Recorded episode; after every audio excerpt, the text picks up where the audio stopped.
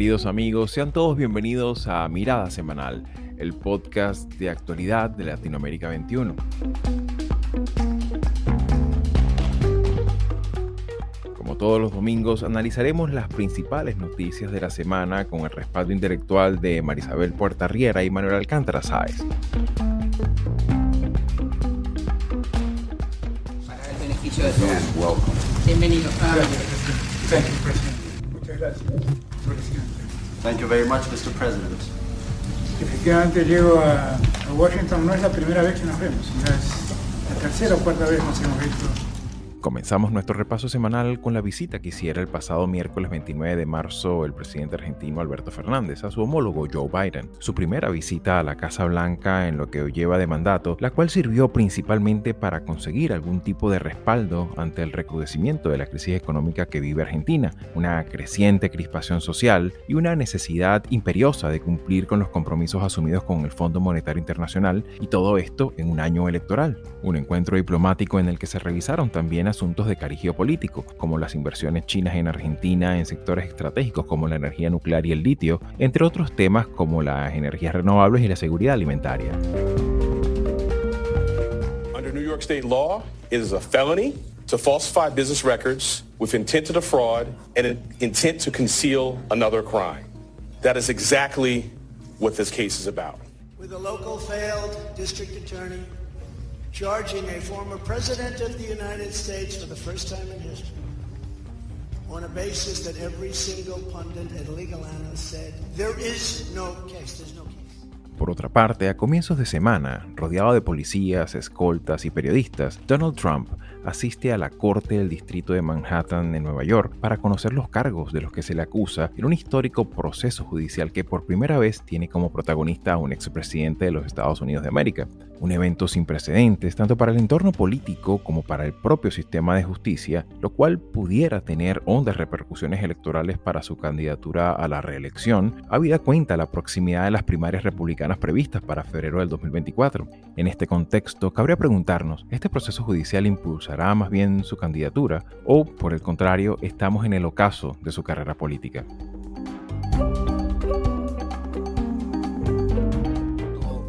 Aspecto crucial de la vida política del Ecuador, de la historia del Ecuador, y no quisiera que en las páginas de la historia se escriba que dicté una muerte cruzada para evitar un juicio político. No evito el juicio político, iré a la Asamblea. Y para el tercer segmento del programa, en una votación de 6 a 3, la Corte Constitucional del Ecuador habilitó la vía para que el Poder Legislativo inicie un juicio político contra el presidente en funciones Guillermo Lazo, a menos de la mitad de su mandato. Un proceso que constituye un auténtico desafío de la propia democracia ecuatoriana, pues busca canalizar institucionalmente la resolución de una creciente crisis de legitimidad que presenta su gobierno, un entorno político que, como hemos evaluado en otras entregas del programa, desde la derrota de la consulta popular a mediados de febrero de este año, no ha podido contrarrestar su descrédito popular ni tampoco mejorar su capacidad para gestionar consensos que le permita avanzar en su agenda política. Ante este escenario, ¿pudiera este proceso acelerar el fin de su mandato o por el contrario podría terminar fortaleciendo al propio gobierno?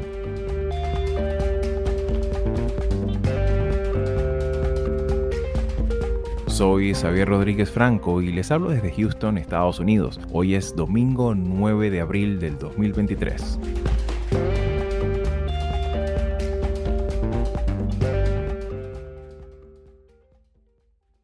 Y bien amigos, una vez más sean todos bienvenidos a Mirada Semanal. Como todos los domingos, hacemos una revisión de las noticias más salientes de la dinámica política, económica y social de, de, la región. Ciertamente esta semana ha estado cargada de muchas noticias y de mucha intensidad cada una de ellas. Y para arrancar este encuentro entre Joe Biden y Alberto Fernández realizado ya hace más de una semana, en la que una, una visita que de alguna manera no tuvo mucho revuelo mediático, pero que de alguna manera nos revela no tan solo la magnitud de la situación eh, eh, política y económica interna de la Argentina, sino también en qué contexto, vaya, qué contexto geopolítico en el que ésta se inscribe. Eh, en, ese, en ese contexto de inflación, alta, alta volatilidad social, también a principio de semana hubo un incidente bastante preocupante y lamentable y violento ocurrido con el jefe de seguridad de, de la ciudad de Buenos Aires, que de forma totalmente inesperada apareció pues en, una, en una manifestación a propósito del tema de la inseguridad y bueno, casi termina siendo linchado, ¿no? Unas, unas imágenes bastante eh, preocupantes, que incluso fue algo muy curioso que los mismos periodistas, que muchas veces son atacados por, por, la, por la oficialidad en, en, en, Argentina, terminaron también contribuyendo con, la, con ese cordón para que él pudiera salir, ¿no? Y que pudiera eh, resguardarse su vida, ¿no? Una, imagen de verdad bastante Mm, llamativa y que por supuesto podría ser representativa de, de, este, de esta crispación que se vive en la Argentina. En este contexto político nacional, el año electoral también, donde hay que cumplir con, los rigores pues, de las exigencias que, plantea el Fondo Monetario Internacional, ¿cuál podría ser tu palabra de balance y de contexto de esta situación, Manolo? Eh, bueno, lo primero, mm, recordar un poco el, escenario, y me refiero a, a la visita del presidente Alberto Fernández a Washington. Eh, se trata de, o se trató de una, de una visita que estuvo aplazada, que tenía que haberse celebrado en, creo que en eh, julio, agosto del año pasado y que se suspendió por, eh, por enfermedad de, de, de, Biden. Y ahora Alberto Fernández, como bien has dicho, en un momento muy encrespado de la vida política argentina, ha hecho la, la visita. Y, y hay tres elementos que me parece que son muy importantes y que hay que subrayar.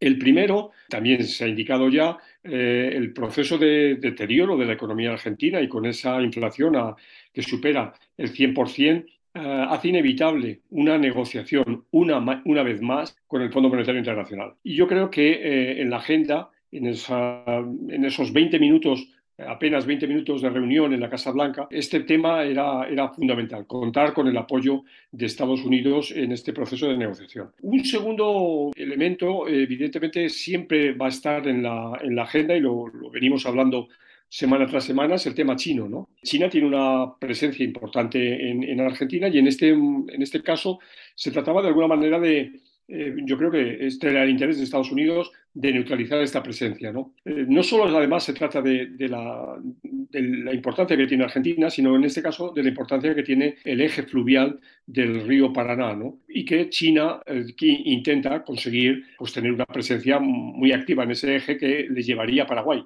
país, por cierto, hay que recordar que no tiene relaciones con, con eh, China. ¿no? Entonces yo creo que neutralizar mm, la presencia china me parece que será el segundo objetivo. objetivo. Y el tercero, qué duda cabe, que es la propia dinámica política eh, Argentina. ¿no? Eh, Alberto Fernández todavía no ha decidido, no se sabe qué va a pasar, si va a ser candidato o no en las elecciones de octubre de este año, y yo creo que mmm, Alberto Fernández quería hacerse la foto. Ciertamente es importante destacar quién será el o la candidata de la coalición eh, oficial. Todavía sigue siendo un proceso que requiere un, montón de otras actividades conexas y de nuevas alianzas, de repotenciar eh, la coalición, el tema de la potencial candidatura o no de, de, Cristina también sigue estando, no ha sido 100% descartado, de modo que estamos todavía en una, en una dinámica muy compleja y que, bueno, para la cual también recomiendo un artículo de, de nuestra colega Sandra Chorosucha que escribió para, para Latinoamérica 21, donde habla también precisamente sobre este tema,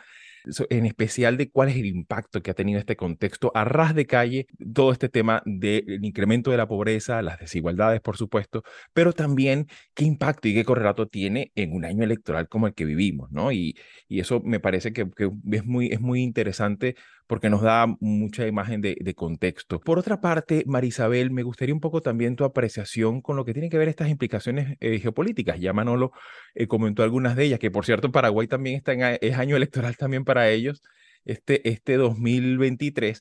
Pero me gustaría un poco esa apreciación. Vemos que China no tan solo tiene ya una presencia en la región sólida desde hace bastante, bastante tiempo, pero particularmente en Argentina en sectores estratégicos como el tema del litio, el tema también del de, desarrollo de las energías nuclear, de la energía nuclear en, Argentina y también con lo que el, con el enorme potencial eh, agroproductivo que, que, la propia Argentina tiene. Vimos que eh, acto seguido, pues China tuvo una reacción a esa, esa visita y me gustaría tu, tu valoración al respecto, Marisabel. Luego del, de la ruptura de relaciones de Honduras con Taiwán y el, el inicio de relaciones diplomáticas con China, hubo una gran celebración, este, las cuentas mm, afiliadas al régimen chino estaban celebrando eso como la gran este, noticia, mientras que a mí me llamó mucho la atención que no, la visita no fue que pasó por debajo de la mesa porque sí hubo una reseña formal, el presidente se reunió, la foto de costumbre y listo, la visita se dio. A mí lo que me llama la atención es que ese aspecto importante de, de lo que Fernández le pide a Biden que haga, que es interceder, porque necesitan tratar el tema de la deuda, eso lo leí solamente y, fue en Infobae realmente. Eso no, no vi que tuvo ningún tipo de resonancia. Y a mí me parece que eso es más indicativo de la realidad que hay en Latinoamérica con respecto a la penetración china, no solamente desde el punto de vista financiero, sino de Latinoamérica como tablero de la confrontación entre Estados Unidos y China. Para muchos, el tema es que no queremos ser súbditos de un solo sector, queremos estar en igualdad de condiciones como socios paritarios de una coalición, de un, de un nuevo esquema multipolar, como algunos hablan de que esto se trata es de afianzar la multipolaridad. Y aquí lo que quedó claro es que todavía Estados Unidos sigue siendo, si no el, el, el, el que domina el tablero, a quien van a acudir a recurrir los que se encuentran en desventaja hablando de, las, de estas distorsiones económicas por las que está pasando Argentina. Entonces, a mí me parece que eso es lo más llamativo a partir de, de las consecuencias de esa visita. Claro, y sobre todo también lo, lo llamativo que puede representar que en esa disputa del relato, ¿no? Ciertamente también hay un elemento de fondo, que es el tema de que, bueno, ¿cómo puede servir el caso chino como un modelo a seguir, ¿no? Un modelo de desarrollo con las enormes contradicciones que, que, que tiene a lo interno, ¿no? Con las dificultades también que plantea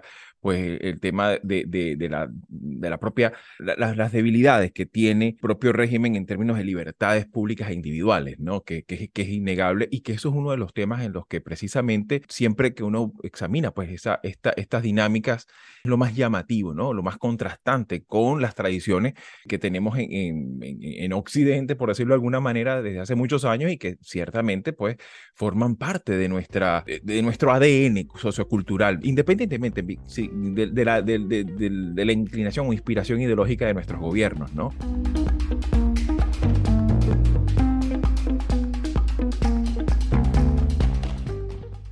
Esta semana también fue noticia, y vaya que fue noticia, comienza una nueva, una nueva etapa, entramos como un, desbloqueamos un nuevo, como si fuera un videojuego, desbloqueamos un nuevo nivel de complejidades e incertidumbre en, en Estados Unidos. Comienza una fase judicial contra un expresidente eh, como fue el caso de la presencia en el distrito de Manhattan, esta corte de distrito de Manhattan del propio Donald Trump, en el que ciertamente hay que, hay que tomar algunas, algunas, algunos recaudos eh, de contexto, ¿no? O sea, no es que para las personas que quizás no estén familiarizadas con el contexto judicial estadounidense, pues no se trata tampoco que hubo una sentencia en firme, ni tampoco es que eh, Donald Trump llegó a, a esa instancia ya a ser, a ser apresado, ¿no?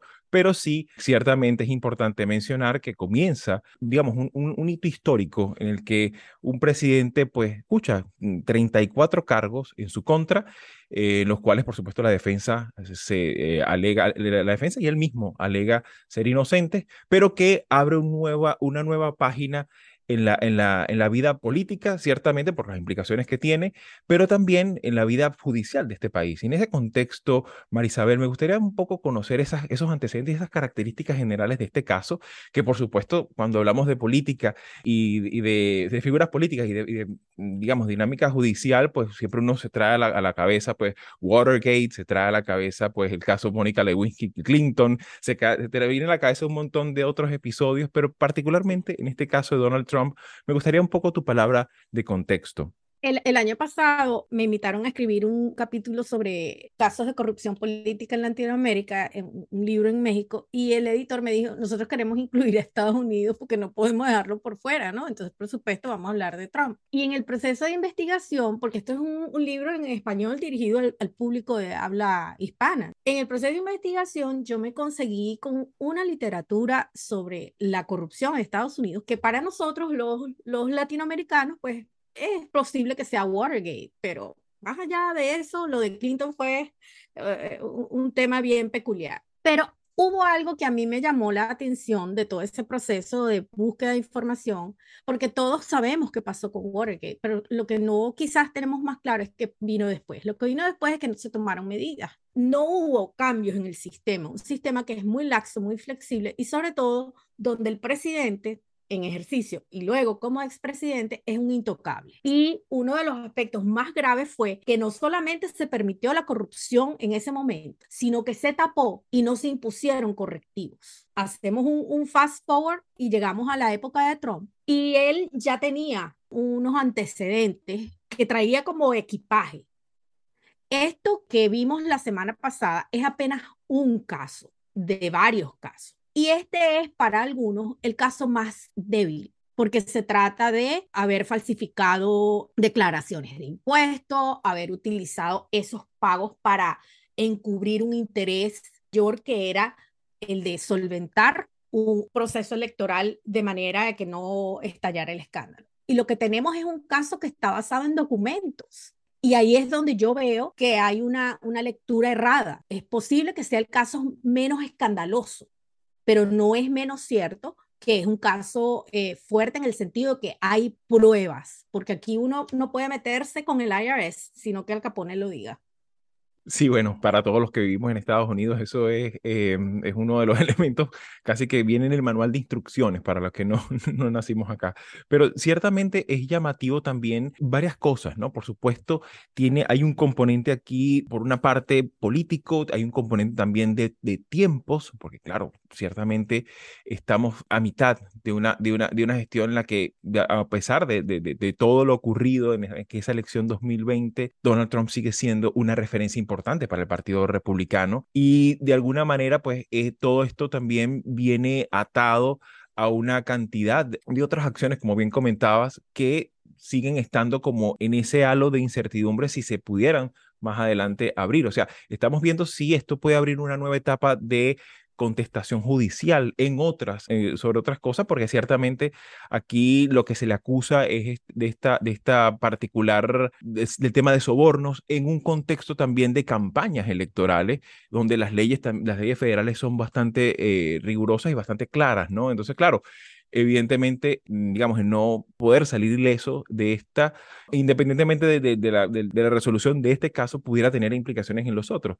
Y en este contexto, Manolo, me gustaría un poco tu apreciación, sobre todo considerando también la, la, historia, digamos, de, de la dinámica política y electoral de los Estados Unidos, ¿qué implicaciones podría tener de cara sobre todo a las primarias republicanas que comienzan recién en, febrero del 2024? Bueno, lo, lo, lo primero subrayar el hecho histórico que habéis, que habéis señalado. Fíjate que la portada de New Yorker de esta semana, eh, una revista que tiene 98 años de historia, es la primera vez que aparece un sketch en una sala de, juicios. O sea, es decir, eh, esto, esto ha sido histórico, ¿no? Esto por un lado. Por otro lado, eh, a ver, Trump continúa siendo impopular nacionalmente, aunque es popular entre los republicanos y por ello él quiere y va a sentar la nominación dentro del Partido Republicano.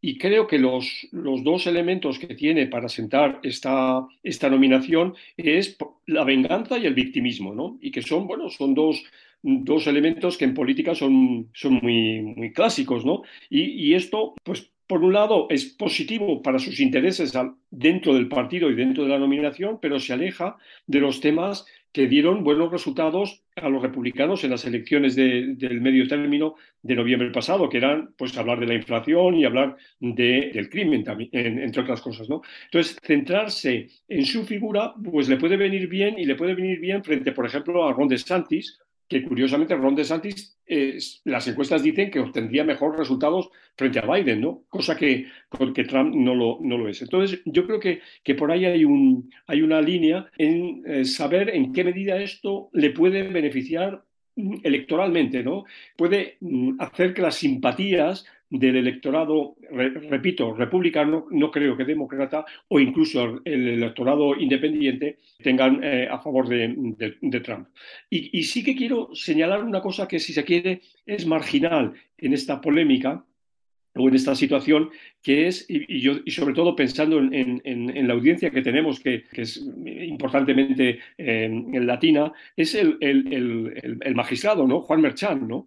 Porque Juan Merchan es un, es un eh, descendiente de colombianos. O sea, él realmente él nació en Colombia, aunque eh, con muy pocos años, con, creo que con cinco, con seis años, llegó con su familia a Estados Unidos y este sí que se puede decir que hizo el sueño americano, ¿no? Es decir, llegar a, una posición como la que está teniendo ahora mismo este hombre. Yo creo que eso también hay que, hay que resaltarlo y me parece, eh, me parece que vale la pena eh, hablar, en este caso, de una sociedad de oportunidades. Claro, por supuesto. Aparte que tiene, por supuesto, todo este, este elemento también muy diferenciador que tiene el sistema federal estadounidense, que bueno, que ciertamente también tiene una implicación innegable en la dinámica electoral, la dinámica política. En, este, Estados Unidos, pues eh, los fiscales son sometidos al, escrutinio electoral también. O sea, es una dinámica que quizás para nosotros en América Latina es algo que es contrastante. Sin embargo, como bien dices, Manolo, eso es un elemento que hay que, que, colocar, sobre todo considerando la narrativa de, de, Donald Trump tradicional, ¿no? Contra, sobre todo con la, contra la, la, inmigración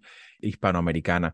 Y en, esta, en este entendido, pues por supuesto, eh, vamos a seguir examinando lo que vaya aconteciendo, porque seguramente esto va a seguir generando noticias, controversias, polémicas, porque de alguna manera también no tan solo tiene esa implicación política, sino también está, está en tela de juicio, pues, esa, esa idea, pues, que, que muchas veces se, se, plantea sobre los Estados Unidos de que aquí nadie puede estar por encima de la ley, ¿no? Eso por una parte. Y por la otra, ese concepto que muchas veces se utiliza como, como arma arrojadiza, ¿no? Este tema del lawfare, que muchas veces se utiliza para que, bueno, están eh, judicializando la política o politizando la, la justicia, ¿no? Y, y, vienen en mi contra, en una cacería de brujas, ¿no? Que muchas veces también es un, es un argumento muy, muy, muy, muy, muy usado pues, en, en, Hispanoamérica. De modo que eh, vamos a seguir examinando estos temas.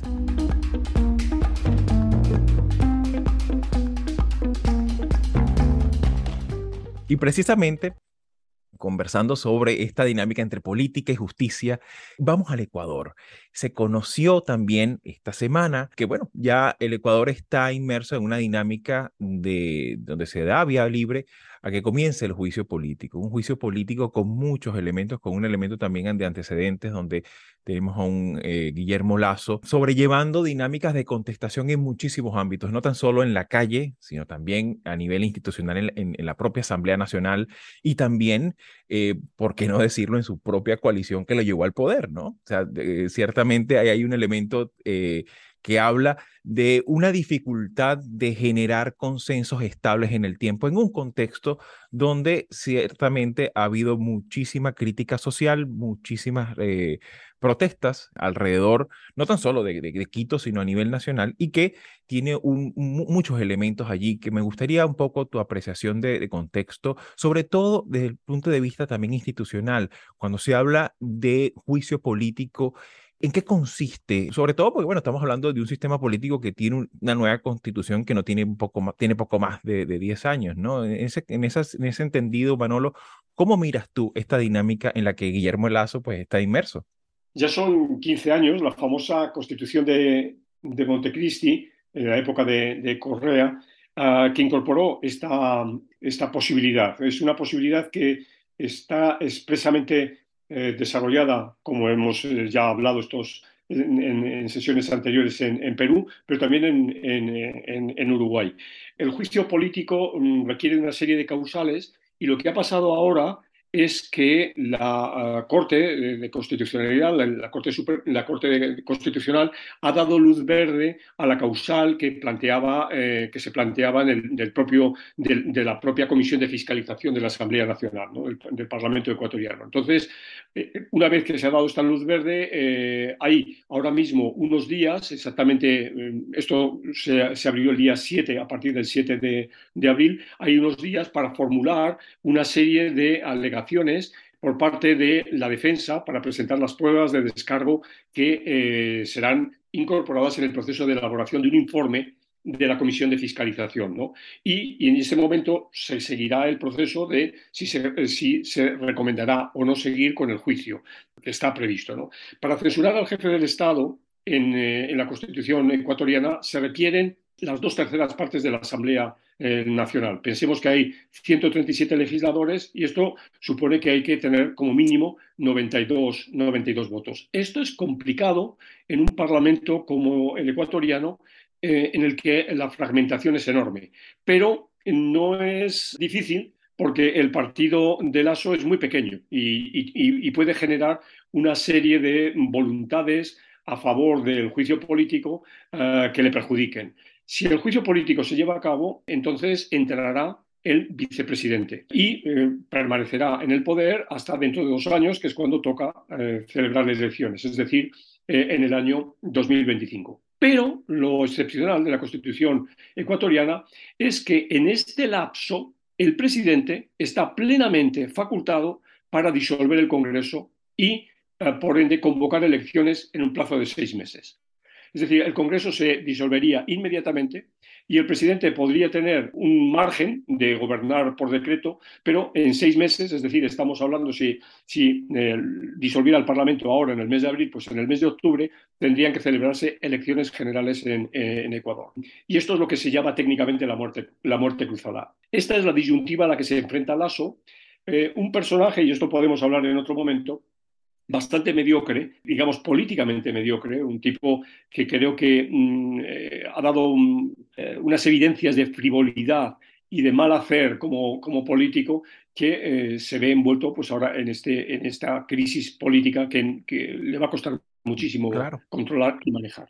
Claro, y que aparte de eso también tiene muchos otros elementos que, bueno, ya los hemos evaluado en episodios anteriores, ¿no? Que ya hablábamos que se viene una etapa de, de, de, incertidumbre, de ingobernabilidad y de mucha contestación, y que, bueno, también hay que tomar en consideración este, este elemento ocurrido no hace mucho de esta consulta que hizo en las más distintas materias en las que mm, la, ciudadanía mostró su, repro, su reprobación y claro, y de alguna manera pues no hubo como esa capacidad de aprendizaje del mensaje enviado en, en su momento y que de alguna manera pues esto también plantea aditamentos a una dinámica institucional que plantea pues escenarios de mucha contestación, de mucha tensión y que sobre, los cuales me gustaría un poco tu apreciación, Marisabel, cómo pudieran ser estos elementos, estos escenarios de cara a un mandato que pareciera que no va a concluir con, con los años previstos para, para la culminación de, este, de, este, de esta legislatura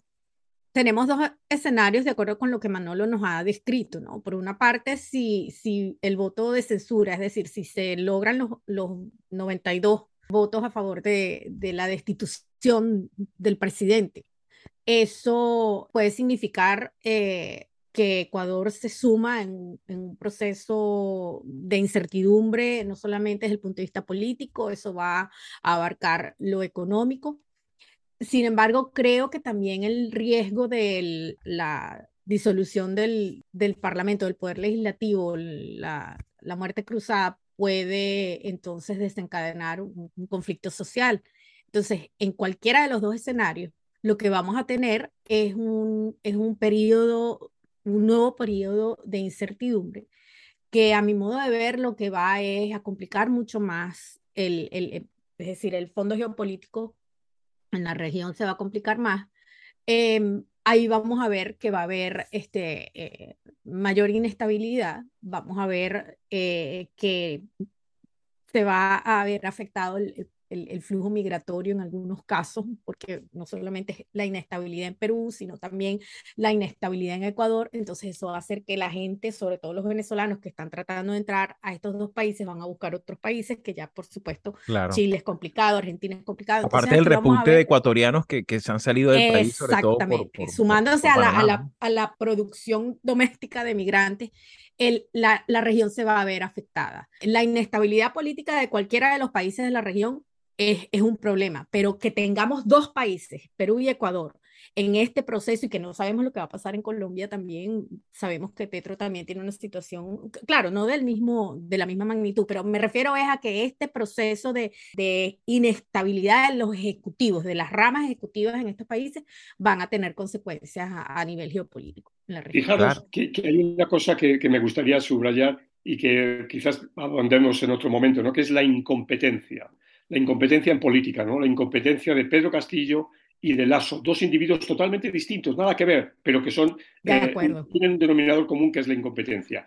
Y añadiría, si me permitís una cosa para terminar, que es interesante. Esta semana que ha terminado se ha producido una cierta, diría, resurrección, y eso que estamos en domingo de resurrección, de UNASUR, de UNASUR, porque tanto Argentina como Brasil han, han vuelto. Y claro, hay que recordar que la sede de UNASUR está en Quito, está en Ecuador, ¿no? Y que eh, Ecuador, claro, desde, ya, ya, desde la época de Lenin Moreno también se, se descolgó. Entonces ese es un tema que queda pendiente ahora de decir, bueno, ¿dónde va a ser la sede de UNASUR y qué va a pasar con Ecuador? Claro, claro, y que bueno, eso precisamente va a ser uno de los temas que seguramente vamos a abordar la semana que viene, porque evidentemente forma parte de la fisonomía política, económica y también el punto de por qué no decirlo social de nuestra, de, de nuestra región y que evidentemente pues está en un lugar que es un epicentro de, de, muchísima, de muchísima inestabilidad política, ¿no? Como es el caso de los países andinos en general, ¿no?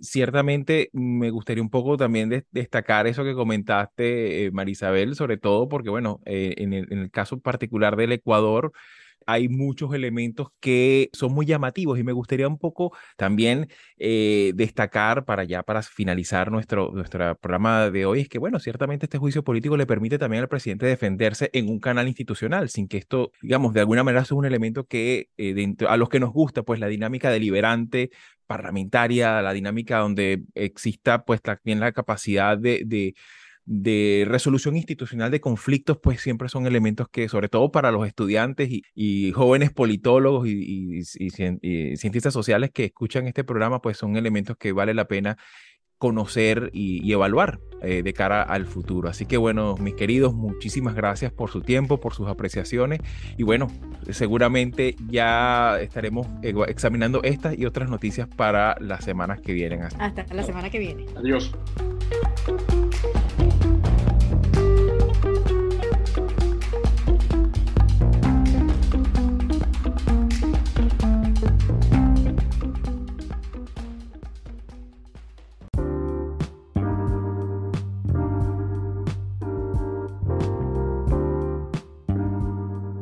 audios para la realización de este episodio fueron obtenidos de Televisión Pública Noticias, CNBC Televisión, CBS News y Ecuavisa. La musicalización corre por cuenta de Carolina Marins. Soy Xavier Rodríguez Franco y nos escuchamos en Mirada Semanal la próxima semana.